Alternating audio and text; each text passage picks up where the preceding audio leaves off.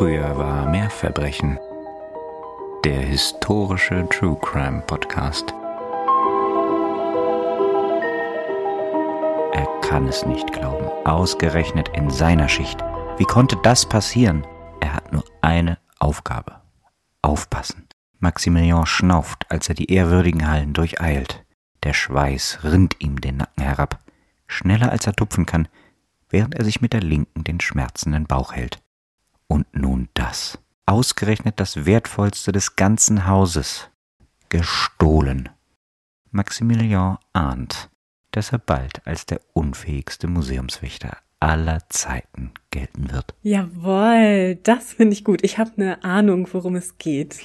Und wenn es darum geht, dann freue ich mich sehr. Sehr interessante Geschichte. Ja, wir möchten euch natürlich Freude bereiten jetzt zu Weihnachten. Genau. Und das ist dann natürlich auch schon der beste Einstieg. Also frohe Weihnachten, ihr Lieben, und wunderschöne Feiertage. Wir freuen uns ganz besonders, heute am Heiligabend bei euch sein zu dürfen, mhm. wie es dieses Jahr der Zufall so will. Mal sehen, wie viel von euch das tatsächlich am Heiligabend hören. Vielleicht ja beim Weihnachtsbaum schmücken oder Geschenke einpacken oder so. Oder kochen oder so. Oder auf der Fahrt ja. zur Familie. Genau. Wir freuen uns natürlich auch ebenso, wenn ihr uns an den folgenden Feiertagen hört oder zwischen den Jahren oder so. Wir sind immer voller Herzen bei euch. Das ist doch auch perfekt, wenn man das ganze Essen dann verdauen muss, ne? Und so in den, im Nachgang. Aber ja, wir wünschen euch jedenfalls wirklich wunderschöne Weihnachtstage und viel Entspannung, leckeres Essen und tolle Päckchen. Eine wunderschöne Zeit mit euren Lieben, das ist ja in Wahrheit immer sehr schön. Darauf freue ich mich dieses Jahr auch ganz besonders. Dafür sind die Ferien ja immer super. Das stimmt. Und vielleicht habt ihr es ja erraten, tatsächlich aufgrund der Einladung, eventuell so wie Nina.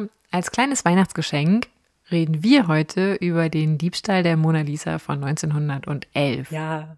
Und ihr werdet in dieser Folge erfahren, was diverse Verschwörungstheorien und auch ein gewisser Pablo Picasso mit der ganzen Sache zu tun haben. Und den Fall vorgeschlagen, den haben uns Lea und Bina, die wir an dieser Stelle ganz lieb grüßen möchten. Und wenn ich mal wieder jemanden vergessen haben sollte, dann seht es mir nach. Unsere Liste mit euren Vorschlägen umfasst mittlerweile über 150 Fälle. Da kann mal schon was durcheinander kommen. Genau, wir geben uns immer ganz viel Mühe, aber wir freuen uns ganz doll über weitere Vorschläge. Und wenn ihr das gerne mal machen möchtet, also uns einen Fall vorschlagen oder euch einen wünschen, dann kommt doch gerne mal auf unseren Instagram-Kanal und schreibt uns eine private Nachricht oder schreibt uns eine E-Mail. Alle Angaben dazu findet ihr natürlich wie immer in den Show Notes und da findet ihr auch den Link zu unserer kleinen Kaffeekasse, die sich natürlich auch zu Weihnachten über eine kleine Spende freut. Und ganz herzlichen Dank auf diesem Weg nochmal für all die Unterstützung, die ihr uns schon zukommen lasst, sei es eben in der Form oder durch Zuhören oder durch Bewertungen. Darüber freuen wir uns auch immer sehr. Und Abos natürlich. Genau. Und indem ihr uns weiterempfehlt, das freut uns auch immer sehr zu lesen, wenn ihr uns schreibt, dass ihr die ganze Familie oder euren Freundeskreis mit angesteckt habt. Das finden wir wirklich ganz toll. Also herzliche Grüße auch an all die Gruppenhörenden von euch. Wir denken an euch und freuen uns riesig, dass ihr alle dabei seid. Und danke natürlich auch an die ganzen Lieben unter euch, die uns schon geschrieben haben, dass sie unser Buch vorbestellt haben, das am 1. März 2023 erscheinen wird. Und ich weiß gar nicht, ob wir es schon mal erwähnt hatten. In dem Buch werdet ihr nicht nur Fälle finden, die wir bereits im Podcast besprochen hatten, sondern auch drei neue, die sich teilweise häufiger gewünscht wurden. Und zwar die Geschichten mhm. der Konstanz Kent, der Gesche Gottfried und der Anna-Maria Schwegelin. Ja, wir sind wirklich ganz gespannt, wie ihr das findet. Für uns ist das total aufregend. Ja. Und wir warten jetzt ganz gespannt auf März. Super, ich glaube, dann haben wir jetzt auch alles abgehandelt, was abgehandelt gehört und können einsteigen in den wirklich spannenden Fall des Diebstahles der Mona Lisa. Ich freue mich sehr darauf, lehne mich zurück mit meinem Heißgetränk und lausche deiner Stimme, Katha. Vielen, vielen Dank. Ich hoffe, ich kann dem gerecht werden, diesen Erwartungen. Dann lasst uns das Vorgeplänkel beenden hiermit und naja, stellt euch auch gerne eure heiße Schokolade oder ähnliches oder den Grog oder was auch immer ihr trinken mögt heute Abend, morgen oder Mittag parat, denn wir reisen nun zurück 111 Jahre in die Vergangenheit. Am Donnerstag, dem 24. August 1911, titelt die neue freie Presse aus Wien, Zitat, Leonardo da Vincis Mona Lisa ist gestohlen.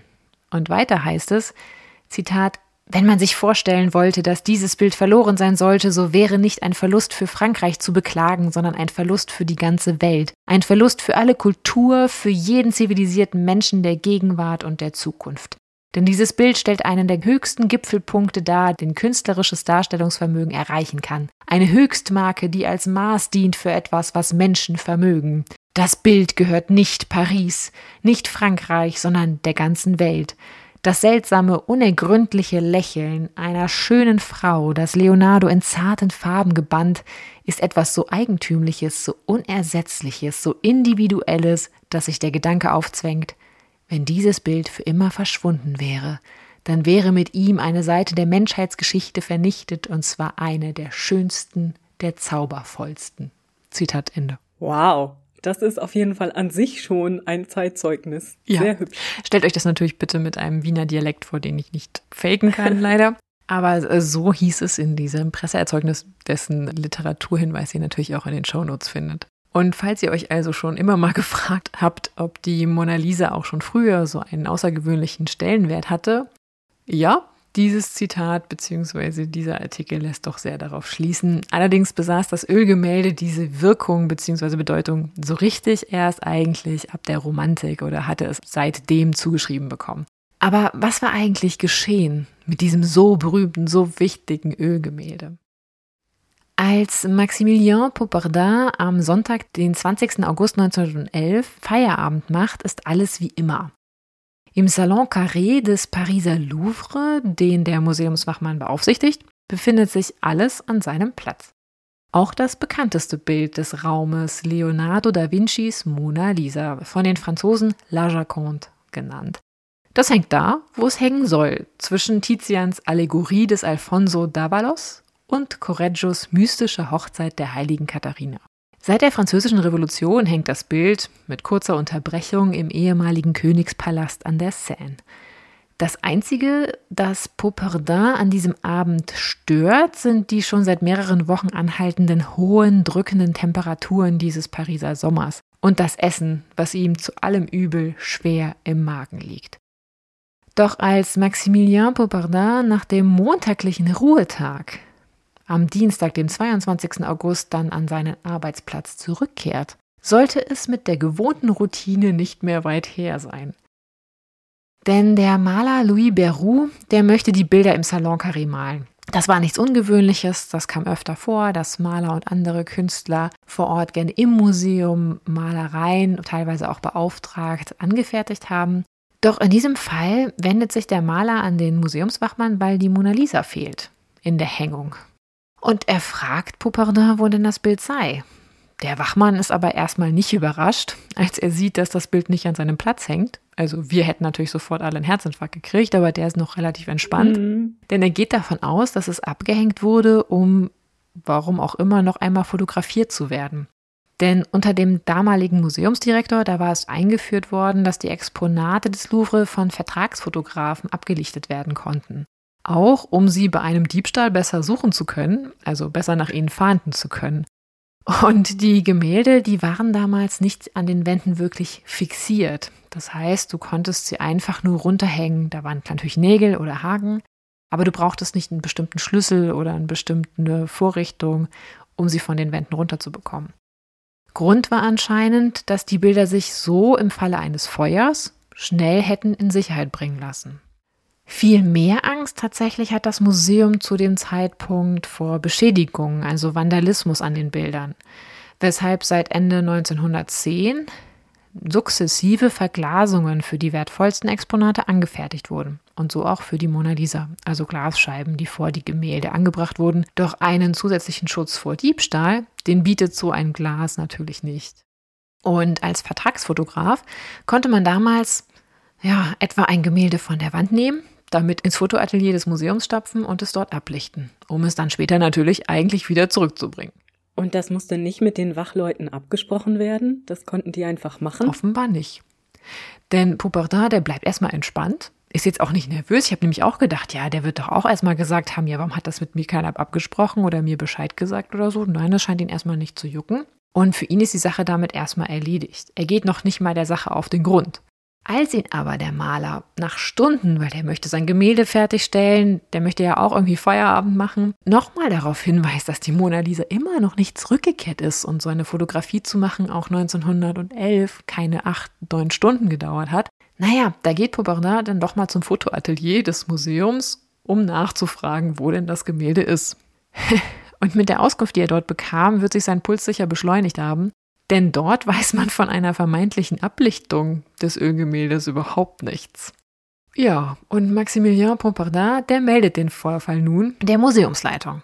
Ich hätte gedacht, okay, spätestens jetzt schlagen sie Alarm, ganz Paris ist in Aufruhr. Nein, auch die sind erstmal noch nicht so unglaublich nervös. Die glauben erstmal an einen falschen Alarm. Es hatte wohl mehrfach falsche Alarme gegeben und dann waren Bilder im Museum irgendwo wieder aufgetaucht.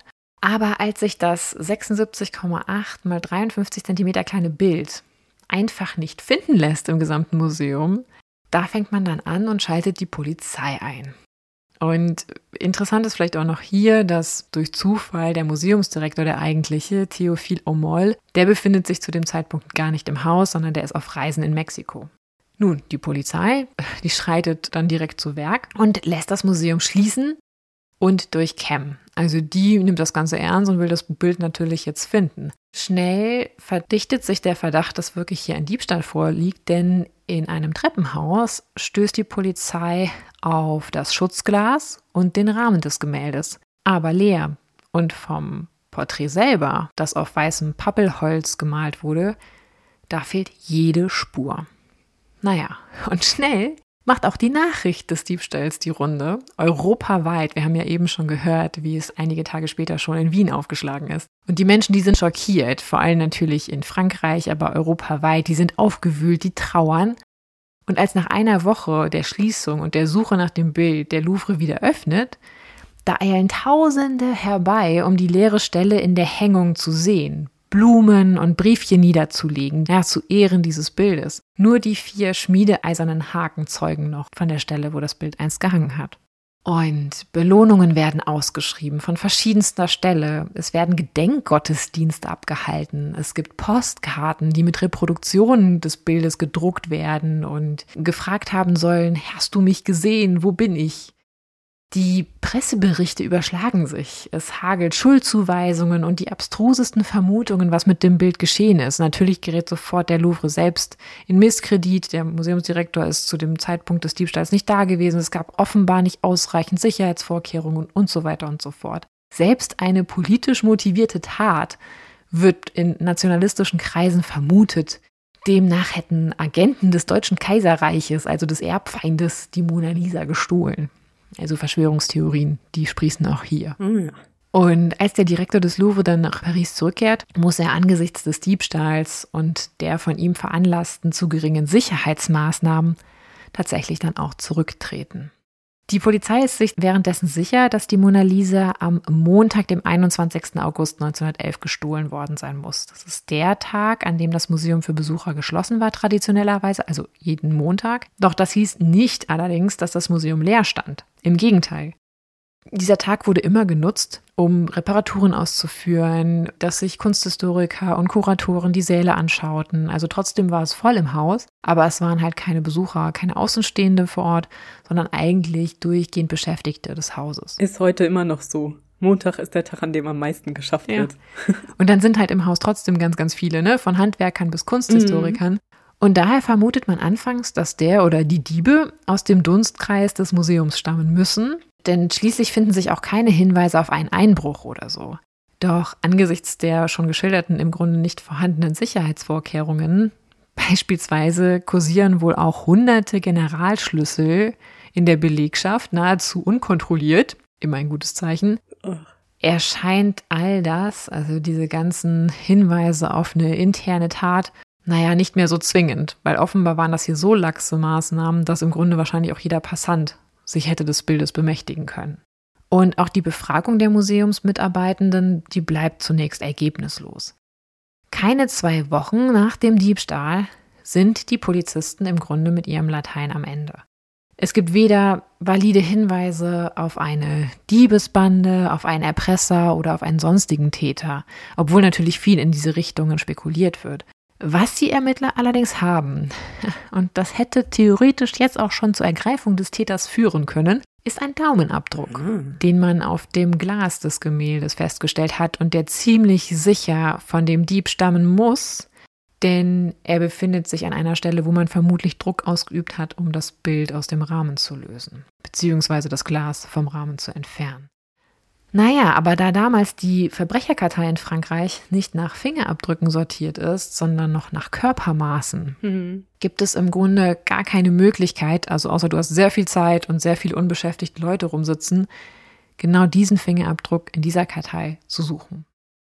Dann am 30. August 1911, da liest man im Paris Journal, die Redaktion der Zeitung habe eine Skulptur erhalten, die ein Dieb mit Namen Baron d'Ormezon aus dem Louvre entwendet habe. Das behauptet er zumindest selber. Der Mann, der prahle der Zeitung gegenüber wohl damit, dass es ein extrem einfacher Coup gewesen sei. Das glauben wir ihm jetzt mal angesichts der schon geschilderten, da eher durchschnittlichen oder unterdurchschnittlichen Sicherheitsmaßnahmen. Und er habe tatsächlich, er sei so verfroren gewesen, dass er noch zwei weitere Skulpturen geklaut habe, nämlich iberische Steinmasken. Und diese habe er einem Pariser Maler verkauft. Er deutet auch an, dass dieser Mann, dem er diese Skulpturen verkauft habe, der hätte irgendwie auch was mit der Mona Lisa jetzt zu tun.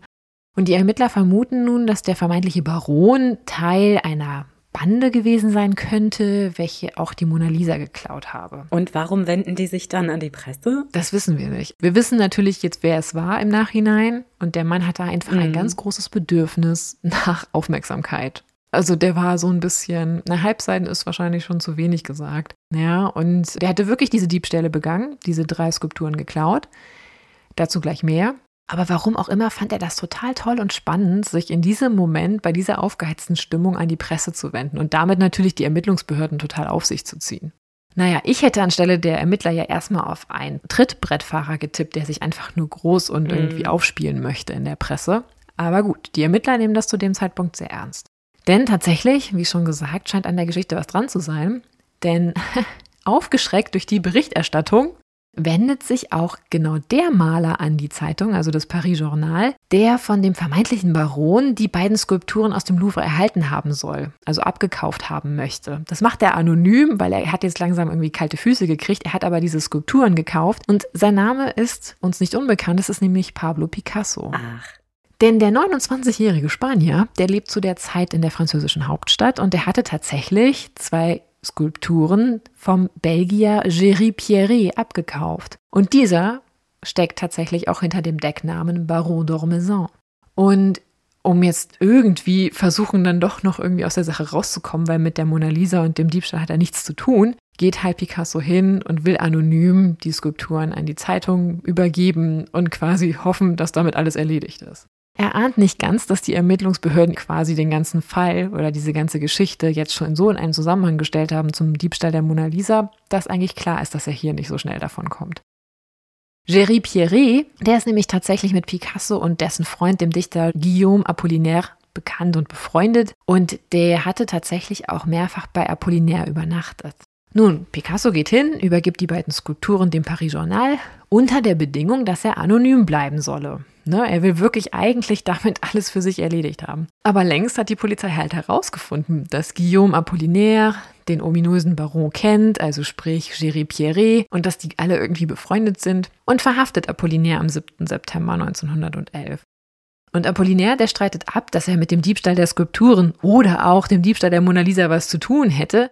Der ist aber nicht so ganz der beste Freund, denn er bringt plötzlich Pablo Picasso mit ins Spiel und im Grunde schwärzt er ihn so ein bisschen an. Das führt später im Verlauf auch dazu, dass die beiden ihre Freundschaft tatsächlich opfern im Zuge dieser äh, Affäre. Hm, komisch. Und es führt auch dazu, dass am 9. September 1911 ein Polizist vor der Tür des Malers, also Picasso, steht und ihn auffordert, ihn zu begleiten. Er solle doch bitte eine Aussage machen.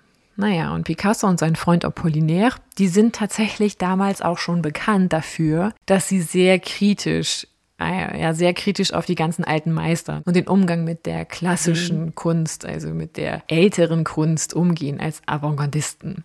Und damit sind sie natürlich die perfekten Verdächtigen für den Diebstahl der Mona Lisa, also des einen Bildes, was das alles vereint, was für das steht, was sie wahrscheinlich zu dem Zeitpunkt verachten. Naja, aber vollkommen durch den Wind, also der soll wirklich gezittert haben wie Espenlaub, begleitet Pablo Picasso den Mann dann zur Wache. Doch der Verdacht gegen Apollinaire und auch Picasso, der kann sich nicht erhärten.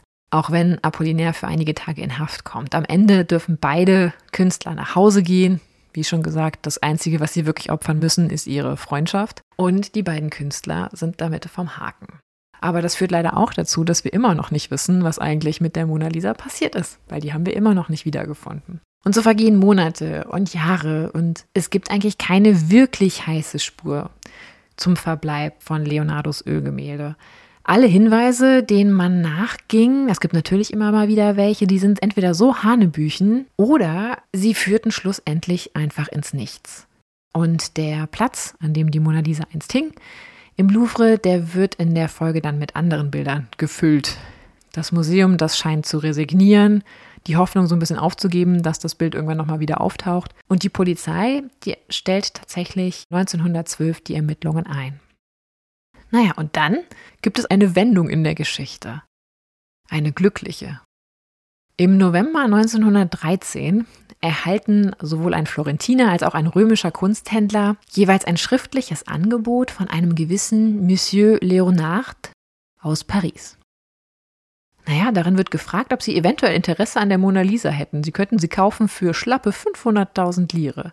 Also der eine Galerist, der geht da gar nicht weiter drauf ein, der denkt, das ist irgendein Nepp. Der andere, der Florentiner Galerist Alfredo Geri, der stimmt mal zu, das Bild doch mal in Augenschein nehmen zu wollen. Er ist zufällig befreundet mit dem Direktor der Uffizien in Florenz und sagt, ja, den nehme ich direkt mal mit, der guckt sich das Bild doch auch mal an.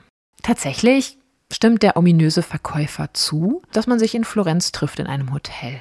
Und mitsamt dem Leonardo oder dem vermeintlichen Leonardo, wir wissen ja zu dem Zeitpunkt noch nicht, ob das das echte Bild ist, trifft er in Florenz ein. Sie treffen sich in einem Hotelzimmer und sitzt tatsächlich in der Falle. Denn der Kunsthändler und der Museumsdirektor, die erkennen relativ schnell, dass es sich bei dem Bild, was der Mann aus einer Truhe zaubert, ziemlich sicher wirklich um die echte Mona Lisa handelt. Nicht nur passen die Beschädigungen und die Maltechnik, die sie erkennen können und die Patina, die das Bild hat, zu dem Original. Auch tatsächlich finden sich auf der Rückseite das Siegel des Louvre und alle Informationen, die man dort vermutet hätte. Klar hätte man im Zweifelsfall fälschen können, aber es gibt tatsächlich offenbar auch Beschädigungen oder Spuren an den Teilen des Bildes, die für die Öffentlichkeit noch nie zugänglich waren, die aber ganz klar nur dem Original zugeordnet werden können. Und das wissen offenbar die beiden Männer und erkennen sofort, dass es hier das echte Bild ist, der echte Leonardo. Und die sagen zu dem Mann, zu diesem Monsieur Leonard,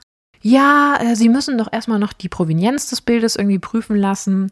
Er soll ihnen das doch mal mitgeben. Ähm, und wenn sich das alles irgendwie bewahrheitet, dann würde er seine 500.000 Lire bekommen. Und der Mann ist entweder extrem naiv oder braucht dringend das Geld. Auf jeden Fall sagt er, ja gut, dann mach das doch mal. Die Männer verlassen das Hotel mit dem Bild und benachrichtigen natürlich Stantepede die Polizei. Und am 12. Dezember wird Monsieur Leonard deswegen verhaftet und am 13. Dezember auch verhört. Und wie sich herausstellt, heißt er eigentlich anders. Das ist jetzt nicht verwunderlich. Komisch, das hätte ich jetzt gar nicht erwartet. Nee, ist ja ein extrem kreativer Deckname. Mhm. Nämlich heißt der Mann eigentlich Vincenzo Perugia.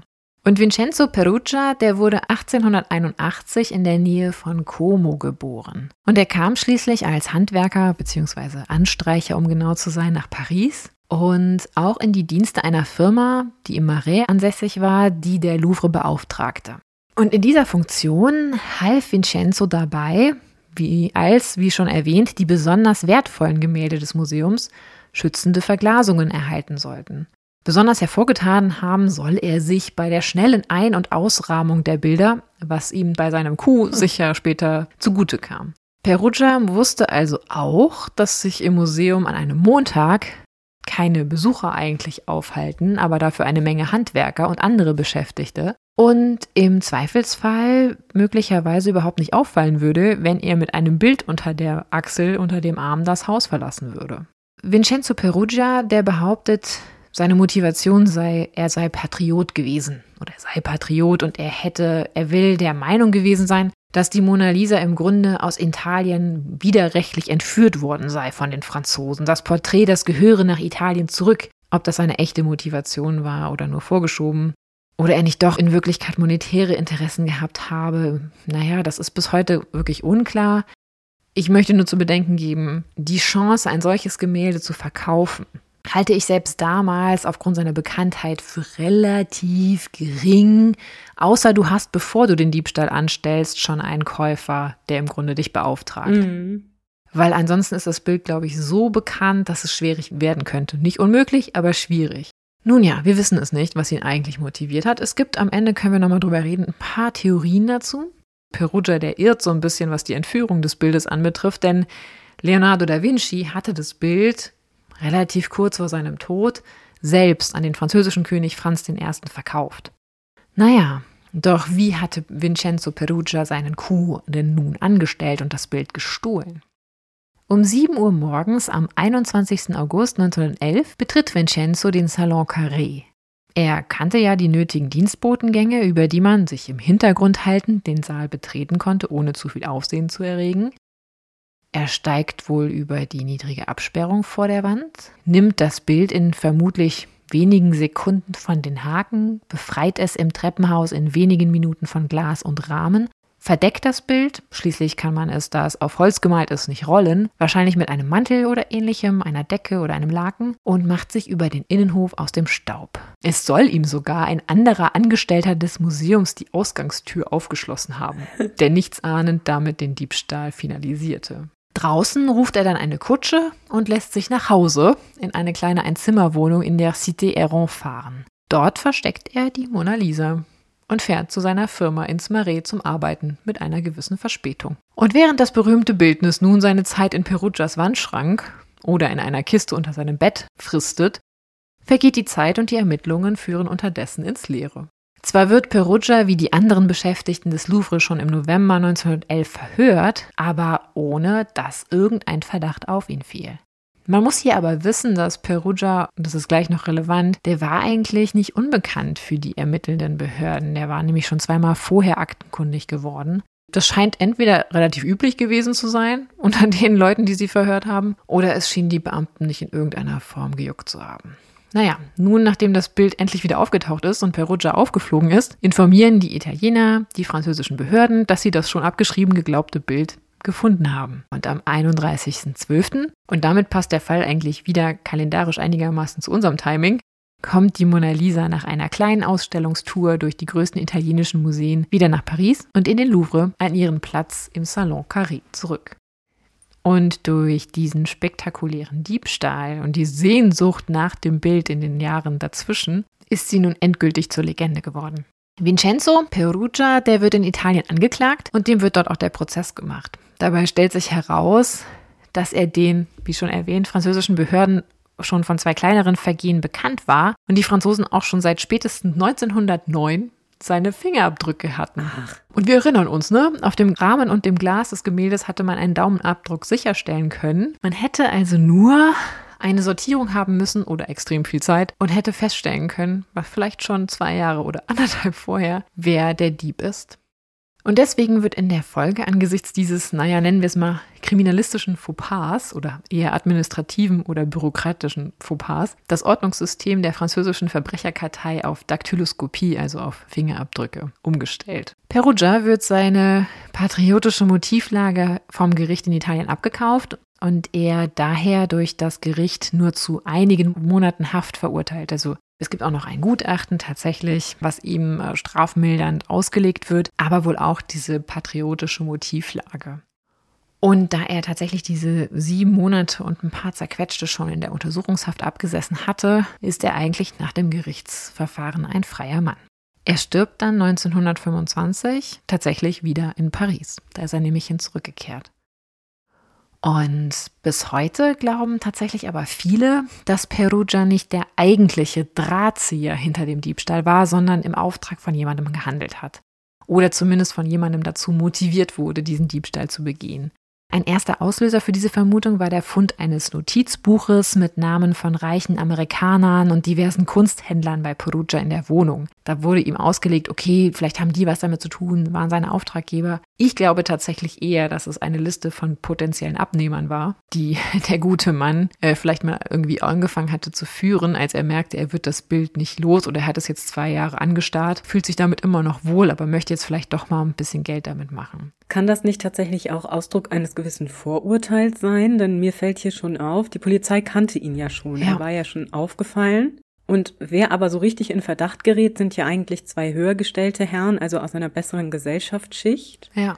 Und dass man vielleicht ihm gar nicht zutraute, diese Kenntnis zu haben oder dieses Bild einordnen zu können, alleine und ohne Auftraggeber. Ich denke schon, dass da auch hier Klassismus eine große Rolle gespielt haben wird. Also die Abwertung von einem Arbeiter, ne, dass ein so jemand den, den Wert eines solchen Gegenstandes erkennen kann. Und alle sind natürlich auch schockiert, wenn sie hören, dass er das Bild halt in einer Arbeiter-Einzimmerwohnung zwei Jahre lang aufgehoben hatte. Mhm. Ich glaube, das spielt er auch auf jeden Fall mit rein. Ja. Trotzdem gibt es ein paar Hinweise, die, naja, zumindest möglich machen, dass er ein bisschen motiviert wurde dazu, weil er stellt sich schon, auch finde ich im Nachhinein sehr naiv an, also auch, dass er, als er das Bild versucht zu verkaufen, das dann doch sehr stümperhaft macht. Das lässt mich in ihm jetzt nicht den großen Unabhängig jetzt von seiner sozialen Schicht, das lässt mich zumindest in ihm jetzt nicht den großen Pläne-Schmieder vermuten. Ich meine, vielleicht hat er auch einfach nur wirklich die Chance genutzt und es war halt einfach wirklich so lapidar gesichert, dass es gefühlt jeder hätte klauen können. Egal, ob du ein Mastermind bist oder nicht. Mhm. Ne? Ja, es stellt sich ja auch die Frage, wenn ihn wirklich jemand beauftragt hat, warum er das Bild dann am Ende nicht genommen hat. Ja.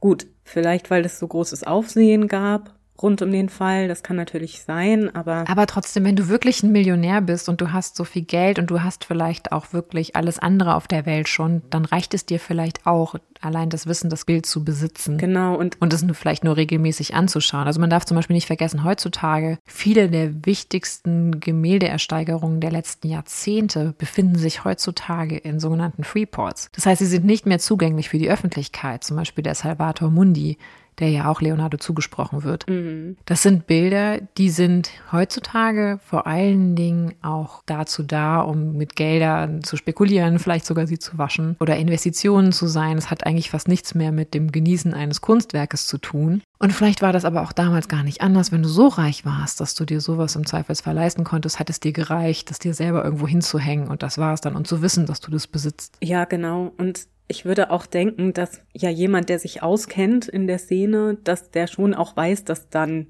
da ein riesiges Aufhebens drum gemacht werden wird. Also damit wird ja gerechnet worden sein. Ja.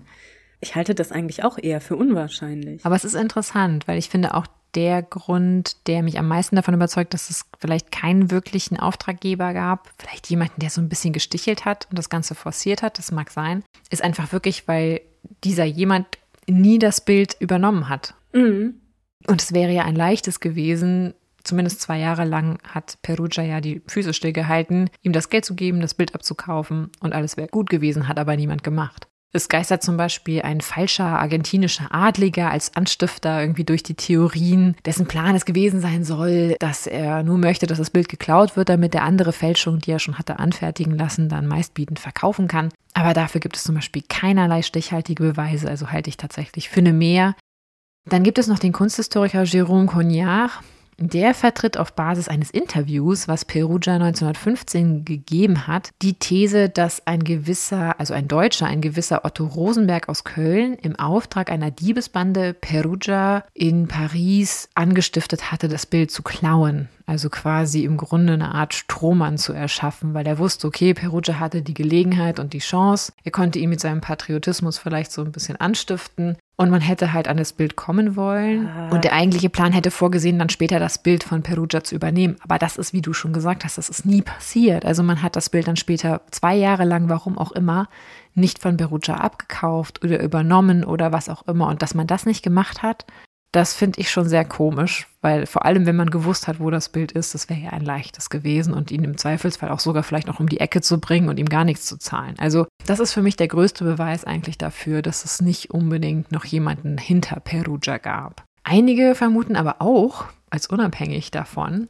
dass gar nicht das echte Bild zurückgekehrt ist in den Louvre, sondern eine Fälschung und die heute immer noch im Louvre hängen würde, sollte, könnte.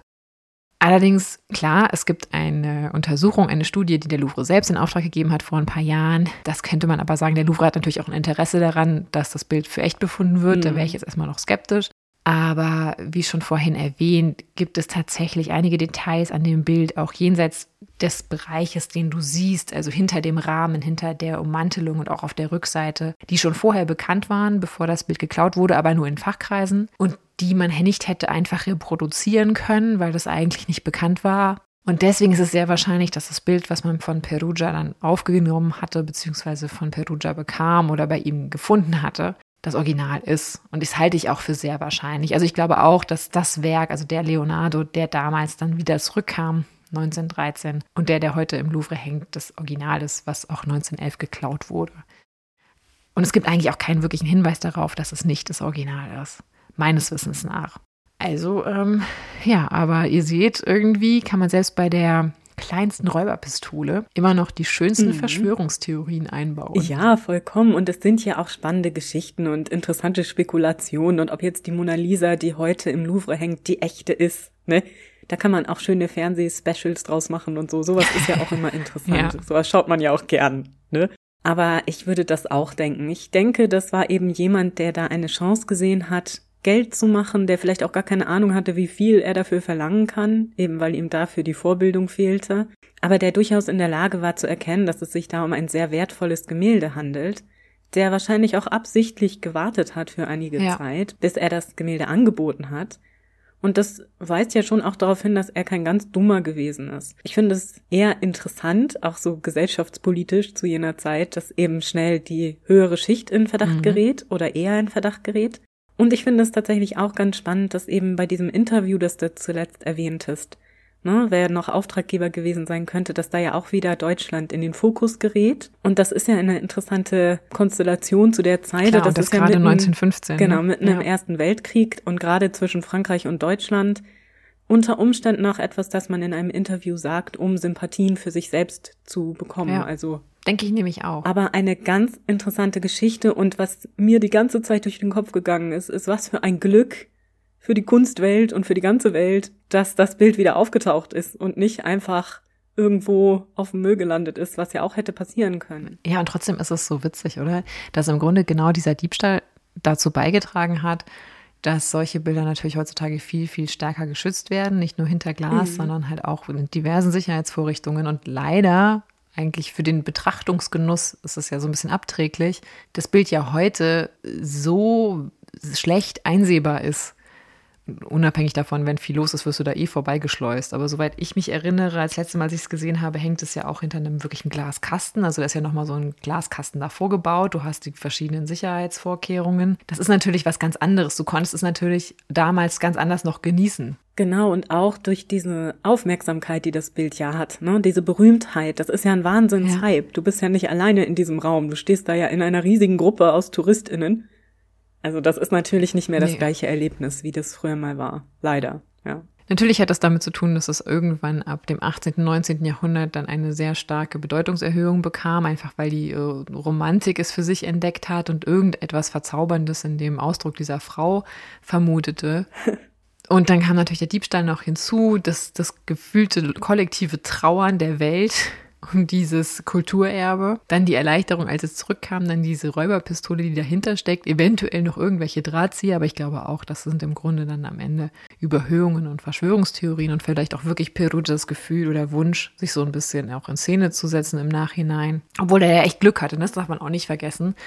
Ich glaube, so ein Diebstahl heutzutage mit sieben Monaten und ein paar zerquetschten kämst du da wahrscheinlich nicht mit durch. Nee, genau. Aber auch gerade so ein berufen auf das Nationalgefühl und so weiter, war ja zu der Zeit äußerst in. Also. Ja, ja, also er galt wohl danach im Nachgang in seinem Land auch als patriotischer Held tatsächlich. Also er hat darunter mhm. jetzt nicht im Zweifelsfall, zumindest nicht in Italien gelitten. Es könnte sein, dass in Frankreich die Leute ihn nicht mehr ganz so toll fanden. Also es ist zu vermuten, aber dadurch, dass er ja nach Paris zurückgekehrt ist, muss es nicht so aktuell schlimm gewesen sein für ihn vor Ort. Das wäre es tatsächlich mit unserer heutigen Weihnachtsfolge für euch dieser kleinen, launigeren Geschichte heute mal ohne Triggerwarnung. Das war mir wichtig. Ja. Das finde ich auch eine richtig gute Wahl, denn zu Weihnachten brauchen wir ja auch nicht so traurige Geschichten Nein. hören. Eigentlich doch schön mal was Erbauliches. Und ja, vielen Dank dafür. Das hat mir wirklich viel Spaß gemacht. Dankeschön. Und ich hoffe euch auch. Sehr, sehr gerne. Und jetzt seid nicht überrascht, denn wir würden uns jetzt auch in eine ganz, ganz klitzeklitzekleine Weihnachtspause verziehen. Die haben wir nötig. Die wird gehen tatsächlich so lange, dass wir uns am 21. Januar das nächste Mal wieder hören. Es fällt also eine Folge aus und dann freuen wir uns, wenn ihr bei der nächsten Folge wieder mit dabei seid. Und da begeben wir uns dann auch wieder auf klassisches True Crime Territorium. Und zwar werden wir über ein Liebesdreieck reden und über einen Mord durch Süßigkeiten. Und in dem Sinne wünschen wir euch nochmal ganz wunderschöne Feiertage. Passt auf euch auf, bleibt gesund. Nehmt euch das nicht zu Herzen. Ne? Also ihr könnt jetzt in Ruhe Süßigkeiten essen über die Feiertage. Keine Sorge, keine Angst. Ich hoffe, es hat nichts mit Weihnachten zu tun in deinem nächsten Fall. Nein. Gut. Dann wünschen wir euch nur das aller, allerbeste für die besinnliche Zeit zwischen den Jahren. Einen tollen Rutsch ins nächste Jahr, das hoffentlich für uns alle noch erfreulicher sein wird oder erfreulicher sein wird generell. Genau. Und dann sehen wir uns hier wieder oder hören uns hier wieder am 21. Januar. Wir freuen uns und hoffen, ihr freut euch auch. Alles Liebe und bis ganz bald.